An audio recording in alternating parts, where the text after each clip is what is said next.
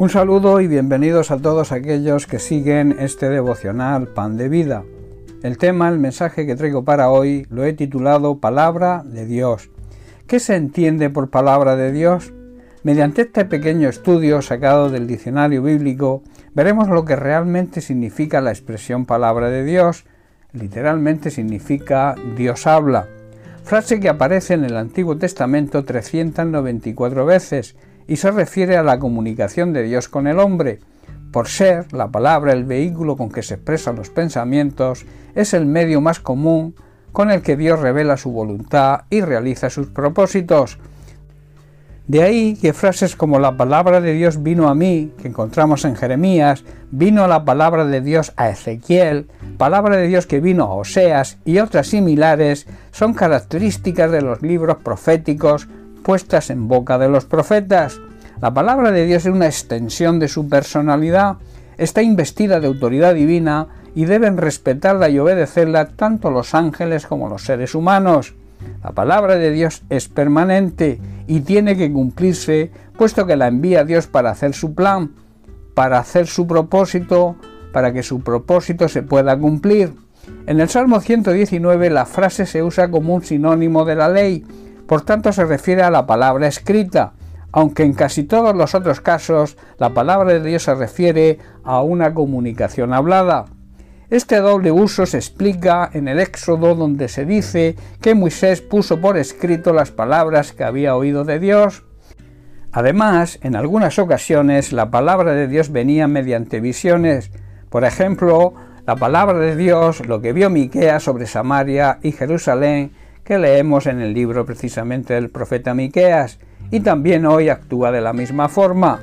En el Nuevo Testamento la frase palabra de Dios solo en pocas ocasiones denota algo escrito, por ejemplo en el Evangelio de Marcos capítulo 7, donde se refiere a la ley que los judíos anulaban por sus tradiciones y que hoy ocurre lo mismo.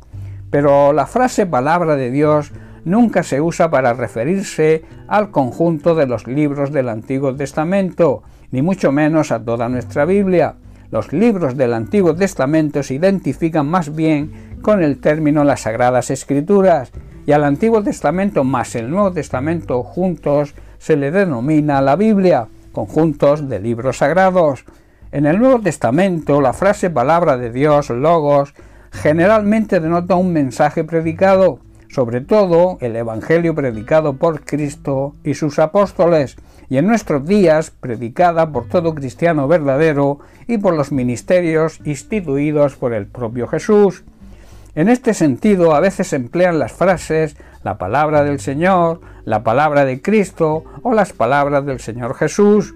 Ocasionalmente la palabra de Dios parece comprender toda la voluntad o el propósito de Dios, en los escritos de Juan se halla un uso distinto de palabra, o más bien del vocablo griego logos. Se emplea como título del Hijo de Dios y se traduce como el verbo en la mayoría de las traducciones de la Biblia.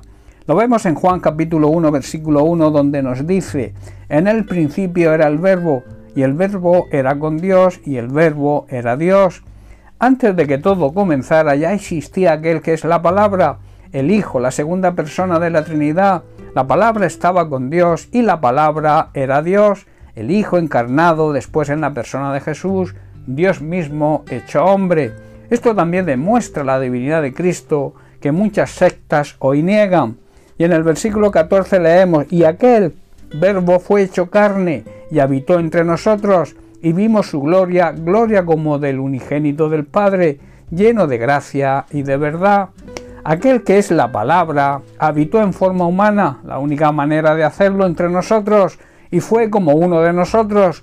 Los que convivieron con él de manera tangible vieron el poder que le pertenece como el Hijo único de Dios, y nosotros los creyentes lo creemos también, pues nos ha mostrado todo el amor y toda la verdad al enseñarnos el camino de la salvación perdonando, perdonando todos nuestros pecados al morir en una cruz. Si Dios se reveló mediante la palabra hablada, ¿cuánto más no habría de revelarse mediante la palabra encarnada? Este es el argumento del libro de Hebreos y que corrobora lo dicho por Juan en el capítulo 1 versículo 18. donde nos dice a Dios nadie le vio jamás, el unigénito Hijo Él le ha dado a conocer. O siguiendo literalmente el griego quiere decir Él ha hecho, ha dado una explicación de quién es Él, mostrándonos a Cristo. Bien, pues hasta aquí el mensaje de hoy. Que Dios te bendiga, un abrazo.